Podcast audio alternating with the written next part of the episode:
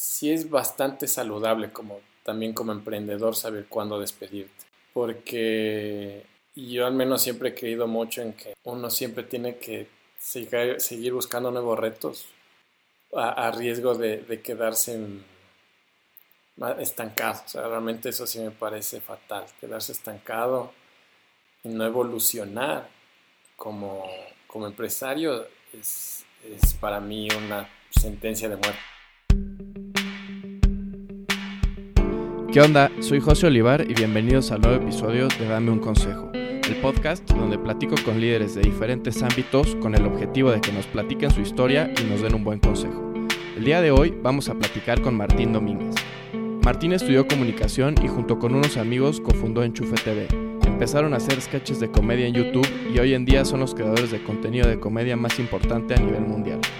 Hoy en día Martín también es cofundador de Papel Maché Espero que lo disfruten y sobre todo que se lleven un buen consejo.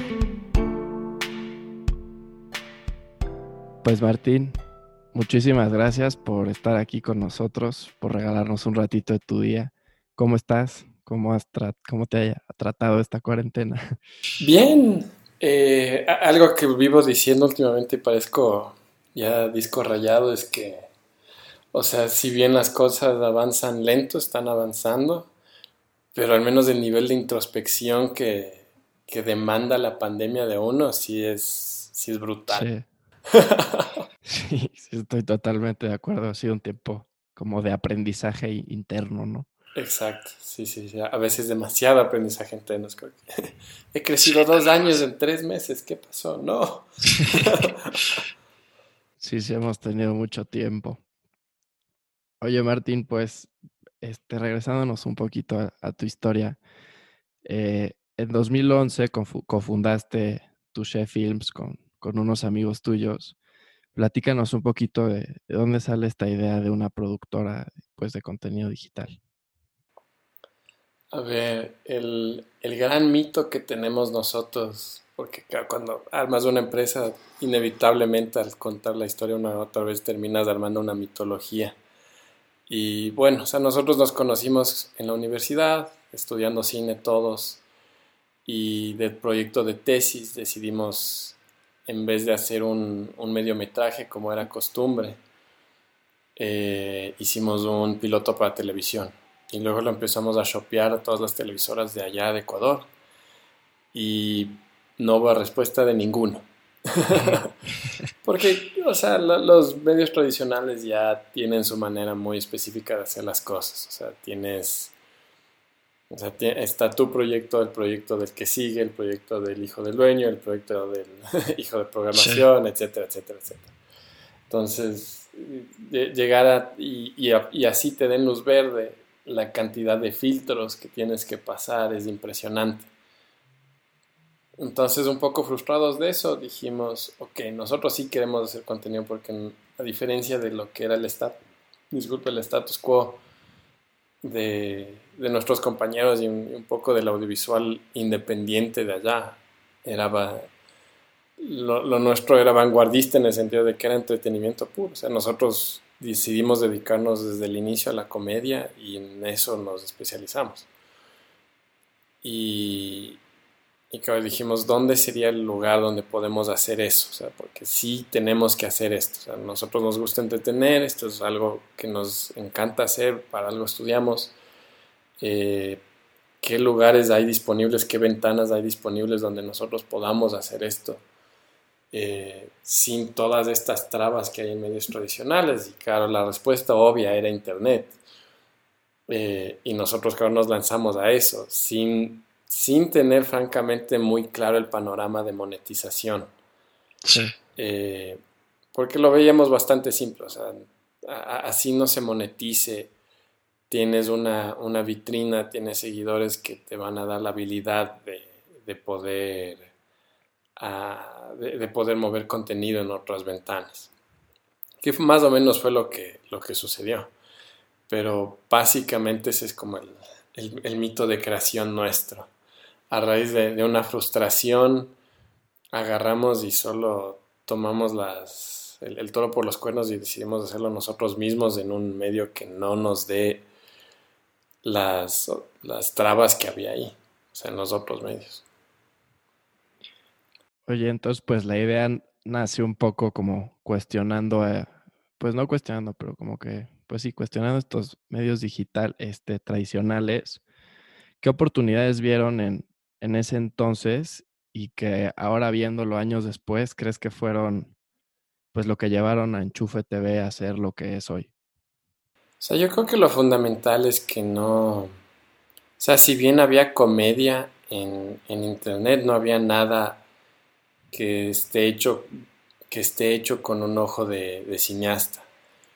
Y no, y, no por ser, por hacer de menos al, contenido que ya estaba. De hecho, o sea, nos, éramos fans de, un montón del contenido que se hacía, pero claro, era, yo creo que fue algo bastante fácil para nosotros destacar como un canal que hacía sketches, un formato que ya es conocido, pero no era tan visto en el internet en ese entonces, sobre todo en español, cuando el formato particular de comedia que había en internet era el videoblog.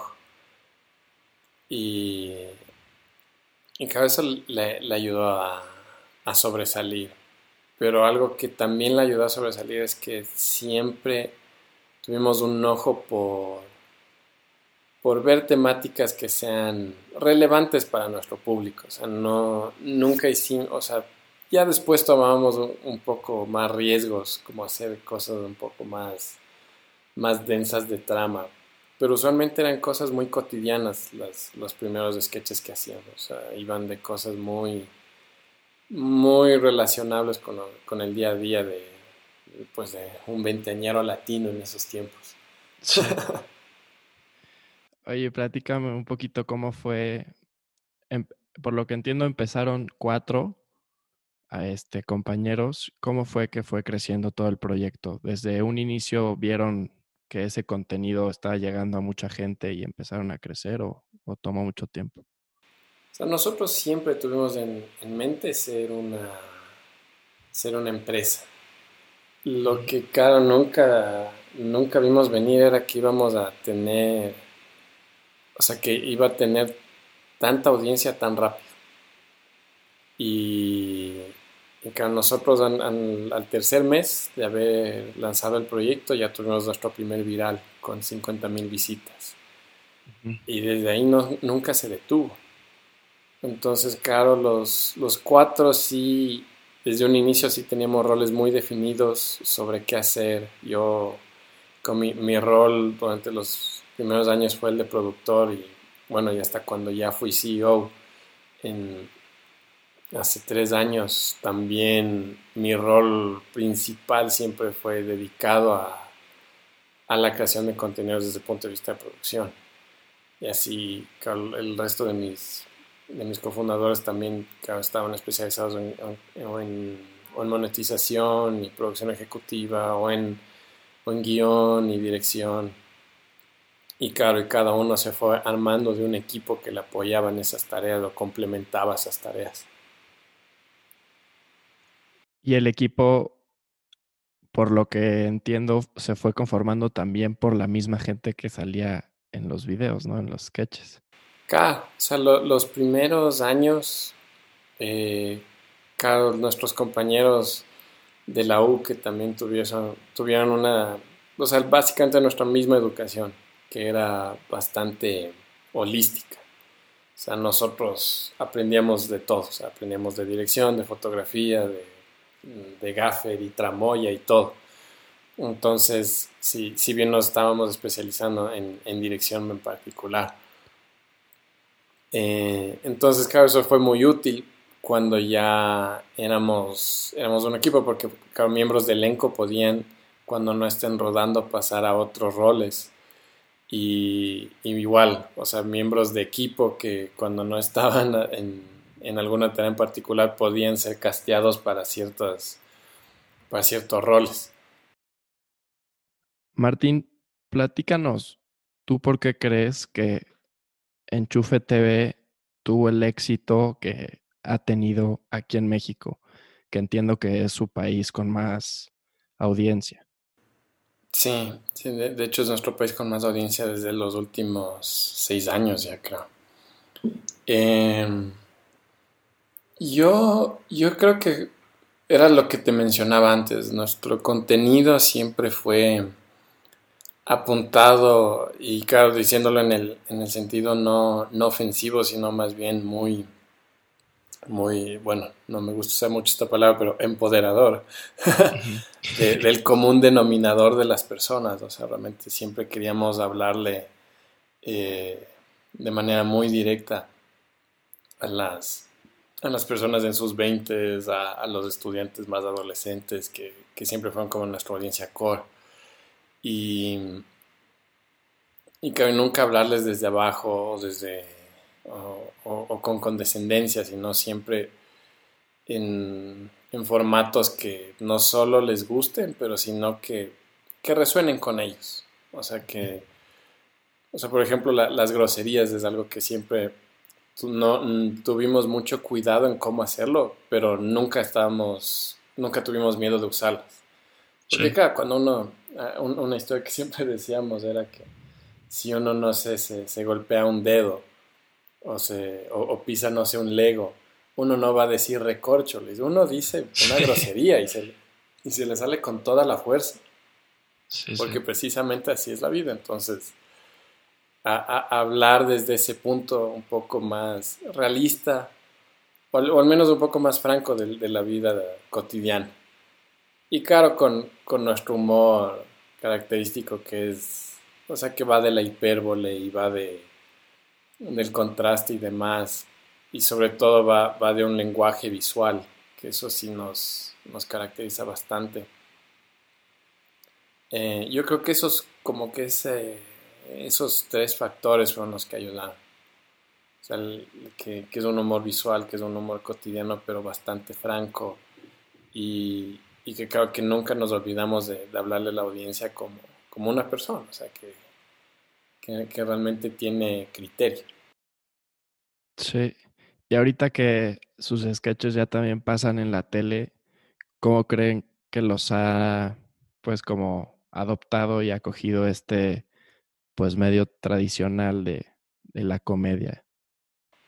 ¿Qué será? O el, éxito que se tuvo en, medios tradicionales ha sido bueno y lo sorprendente es que cada uno, una vez desde su privilegio, cree que todo el mundo tiene internet, pero no es cierto. Entonces, tanto porque no, no solo hemos salido en, cable en, en toda Latinoamérica, sino también en frecuencias muy en, frecuencias de señal abierta en varios países.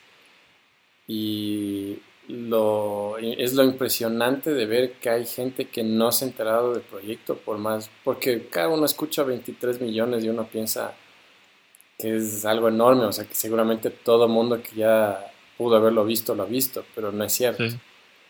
Y, y, ver cómo llega a otras audiencias de gente que uno nunca se imaginó que, que no, que lo vería, lo ve, ¿sabes? De abuelitas y cosas así, o sea, que, se vuelve una, un, evento familiar, verlo en televisión. Entonces es, es fascinante el recorrido que ha tenido en medios tradicionales. Y bueno, supongo que, que como emprendedor dejar ir un proyecto que pues llevas construyendo tantos años es muy difícil. Y pues en los últimos años eh, se tomó la decisión de vender Touché Films. ¿Cómo y por qué tomaron esta decisión y cómo fue el proceso como fundador de dejar ir tu, pues, tu bebé? ¿Qué será? Sí, no, es, la, frase correcta, o sea, usar bebé porque cada uno, uno está desde los primeros pasos hasta que ya habla.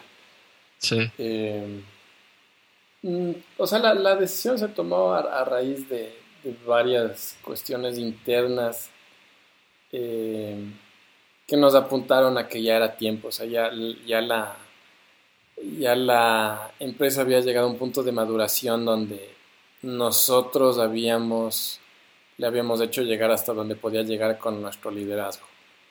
Pero si es que queríamos que la empresa perdure o llegue a, a niveles más grandes de los que ya estábamos, sí necesitaba un poco de, no solo de capital, sino de know-how externo. Y ahí es cuando decidimos pues y se me encargó armar el, roadshow de, de, inversión al inicio y luego ya vimos que realmente era más un roadshow de, de adquisición.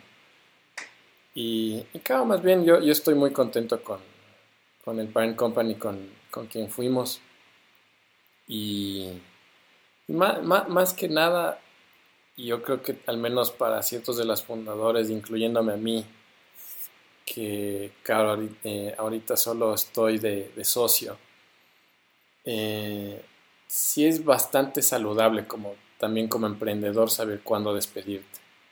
Sí. Porque yo al menos siempre he creído mucho en que uno siempre tiene que seguir, buscando nuevos retos a, riesgo de, quedarse estancado. O sea, realmente eso sí me parece fatal, quedarse estancado y, no evolucionar como, como empresario es, para mí una sentencia de muerte, porque terminas estando, o sea, por más de que tú seas el, el dueño o el visionario ojos de los medios, termina siendo un, un godín de tu empresa, porque estás trabajando para tu empresa y tu empresa no está trabajando para ti. Porque ya, ya en cierto punto, o sea, la empresa funciona sola, ya tiene sus mañas y si uno quiere corregirlas es, es un trabajo súper arduo que a veces no lleva nada, sin, o sea, porque ya, ya son eficiencias que se encontraron y uno no va a mejorarlas. Sí.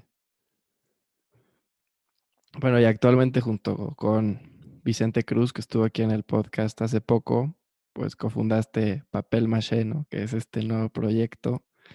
Platícanos, ¿cuál es su visión con este proyecto? ¿Cómo hacia dónde lo quieren llevar?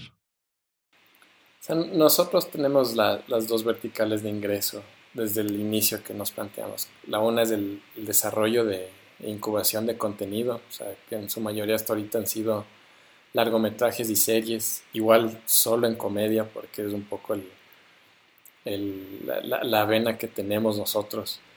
Y por otro lado está la cuestión del, del own content o del, content marketing para, para empresas. Como realmente es uno de las grandes verticales de, de, ingresos que tenían la empresa anterior, se especializaba en eso, es algo que sé bastante y créeme, es un conocimiento que es ultra necesario últimamente, porque no, o sea, querer, o sea, querer ir con un banner en la era de TikTok es, es absurdo ya, o sea, ya literalmente es un absurdo. Entonces sí hay un montón de demanda por eso. Y o sea, ahorita ha sido un juego de paciencia, como, como te decía al, al inicio, pero más que nada Claro, la razón por la que me vine a vivir a México es porque la, cantidad de oportunidades al ser el hub de, contenido en habla hispana más grande. Sí. Eh, o sea, cada no viene con tres sís detrás. entonces, y claro, entonces para mí eso me parece fascinante porque yo estoy, yo al menos sí disfruto del paso acelerado de las cosas. ¿Y cómo ha sido regresar después de tantos años de estar construyendo pues tu empresa, regresar otra vez a, los baby steps de, emprender? Ah, es, es, o sea, súper refrescante. A veces sí es muy frustrante, te, voy a ser honesto, porque uno estaba acostumbrado a tener todo un equipo detrás. Y ahora es como que hay que hacer esto. Ah, cierto.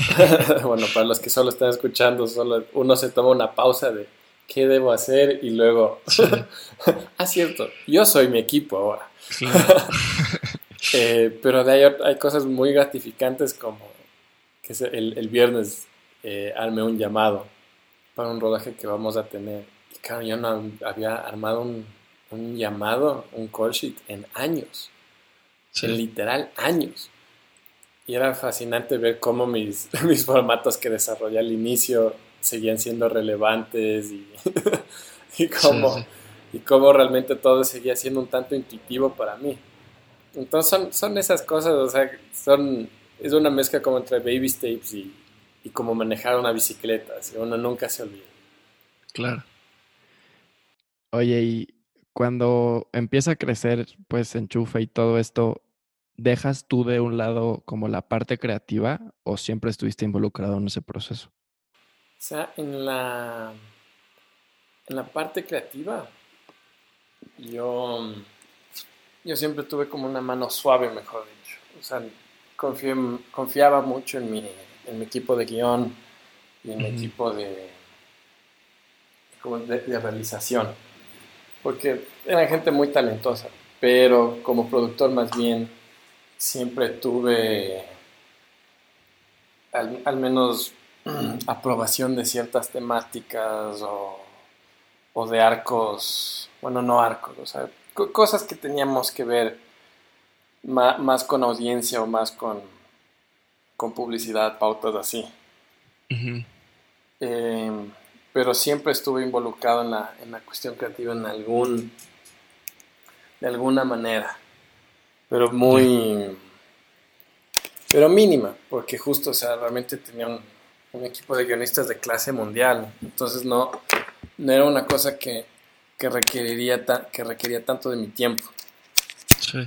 Versus que ahora, como, como te decía antes, yo, ahora, ahora yo soy mi equipo. Sí, eso te quería decir, como ahora regresas a, a hacer todo, ¿no? El proceso creativo y eso. Entonces lo, lo, fascinante es justo estar mucho más involucrado desde, desde el día cero en, en, la cuestión creativa. O sea, un montón de los formatos que estamos desarrollando usualmente vienen de, de ideas eh, de Chente o mías y luego las outsourciamos a, a, guionistas de nuestra confianza y las vamos moldeando con, con notas o con reescrituras y demás. Entonces eso es, eh, eso sí es a la vez novedoso, más por la, cantidad, pero muy familiar porque siempre estuve involucrado. Sí, sí. No, pues está increíble y, y, mucha suerte en ese, en ese proyecto que se viene. Martín, platícanos, ¿qué hábitos crees que han sido clave para el éxito que has tenido en tu carrera? Algo que sí me mata mucho de, cómo se está llevando el discurso alrededor del emprendimiento y, y, del startup culture y del hustle culture que, hay últimamente, es que muchos se olvidan de, de la cuestión un tanto... O sea, y solo por ponerle un nombre, a pesar de que no me gusta decirlo de esta manera, pero espiritual. En el sentido de que no, creo que el hábito, los dos hábitos fundamentales que me han ayudado a, al menos a mí personalmente, a, cultivar una, una, mentalidad de éxito es uno, siempre cultivar una vida social fuera de la empresa, porque uno de las, que fue uno de los grandes consejos de uno de mis socios. Eh, el, minuto en que uno se vuelve, su vida personal también se vuelve la vida de su empresa es una un red flag terrible. Porque no tienes descanso nunca y porque como trabajan para ti, luego te, rodeas de validación y eso no, no, te sirve para avanzar. Y justo eso conectando con lo otro, que uno siempre tiene que, que tener mucho cuidado sobre su ego. Eh, uno tiene que tener un ego saludable en el sentido de que si hay aciertos, saber que son aciertos en equipo, entonces que uno no se los puede atribuir por completo. Sí. Y dos, que si hay errores, también ser un, un poco más flexibles y decir, ok, sí me equivoqué, puedo aprender, pero esto no es el fin del mundo. Entonces, justo como vivir en un, en un punto medio de, de estabilidad mental y emocional. Porque cada uno puede estarle uno puede estar en friega todo el tiempo, que si uno no cultiva buenos hábitos fuera de su vida laboral, que es importante saber de que tiene que haber un fuera de la vida laboral. Por más de que trabajes las 10 horas o las 12 horas diarias que demanda un, proyecto a sus inicios, sí. es, tienes que tener eso y tienes que tenerlo muy bien cuidado. Porque esas son las cosas que te nutren de ideas, que te nutren de innovación, que te cuestionan sobre lo que estás haciendo. Sí, totalmente de acuerdo. he visto ahorita en tus redes sociales que también eres una persona que lee mucho, ¿no? sí, sí, sí eso, eso lo tengo que agradecer a mi hermana que fue la que me cultivó el hábito de la lectura. Sí. Y ah, digo, a mí la verdad también me gusta mucho leer. ¿Qué libros has leído últimamente que, que recomiendes? O sea, yo, yo mi hábito de, de, lectura es leo un libro de ficción y uno de no ficción. Entonces, Carl, el que recomiendo de, de ficción es, es The Diamond Age, de, de, Neil Stephenson, es de ciencia ficción, muy, muy lindo. O sea, un, un world building, o sea, de, clase mundial. Y de ahí en los de no ficción, me encantó, bueno, y, el que leí recientemente que me encantó se llama Invisible Women, que es un poco como un estudio de, del, de este data gap que hay entre o sea, de, que no hay datos de, género segregados. O sea, casi todo entra en un, en, un humano universal, que claro, si te das cuenta, las mujeres tienen un montón de necesidades muy distintas a las de los hombres. Entonces, no tener esos datos crean un montón, crea todo un, un efecto mariposa que es, o sea, que es terrible y, darse cuenta mientras lees, ¿cómo está sucediendo esto? sí. Entonces esos son los dos que recomendaría de, los que he leído recientemente. ¿Y lees diario? Intento leer diario, o sea, cuando el libro me motiva, pues, o sea, leo más de dos veces al, día, pero usualmente yo lo que hago es leo una media hora en la mañana y una media hora en la tarde. Y con eso ya tengo una, una hora en la que sí voy avanzando a buen ritmo. Sí. Bueno, y más ahora en la cuarentena, ¿no? Que si algo tenemos es tiempo. Martín, ¿hay alguna persona o algún personaje que ha sido referente en tu vida profesional o personal? ¿Qué será? O sea, la gente que admire hay, hay bastantes, o sea, tanto en ficción como gente, personajes históricos, pero quien más me ha ayudado en todo esto, y es, es un tanto obvio, pero es mi mentor. Él se llama Raúl Jaramillo, es un empresario ecuatoriano. Y él, él hace cinco años, más o menos empezó a ser como que mi, mi mentor en forma. Antes nos, nos conocíamos un poco porque yo, yo era amiga de, de su hija. Y, y claro, él, ha sido una de las personas que más me ha ayudado en, encontrarme, no, o sea, encontrarme a mí mismo a un nivel personal, como también me ha ayudado a navegar un montón del, de, de la telaraña que a veces es el mundo de los negocios. Claro. Pues Martín, para terminar, si estuvieras enfrente de un joven que quiere seguir tus pasos o dedicarse a lo mismo que tú, ¿qué le dirías? A ver, ¿qué le diría? Aparte de seguro. no, o sea, si, alguien me diría justo con esas palabras quisiera seguir tus pasos, le diría no, sigue los tuyos. Dice que el mejor lugar para para seguir tus propios pasos es haciendo. O sea, ten tu, tu, tu producto mínimo viable, prototipa tu videojuego, haz tu, el demo de tu canción. O sea, todo se empieza con un abrir, crear nuevo archivo, punto. o sea, si es que no puedes tomar, si es que esa decisión te toma mucho tiempo, no van a llegar a ningún lado. Pues Martín, muchísimas gracias por tu tiempo, por tu consejo. A ti, José. Espero que lo hayan disfrutado y sobre todo que se hayan llevado un buen consejo. Síguenos en Instagram en arroba dame un consejo podcast y nos vemos la próxima semana. Muchas gracias.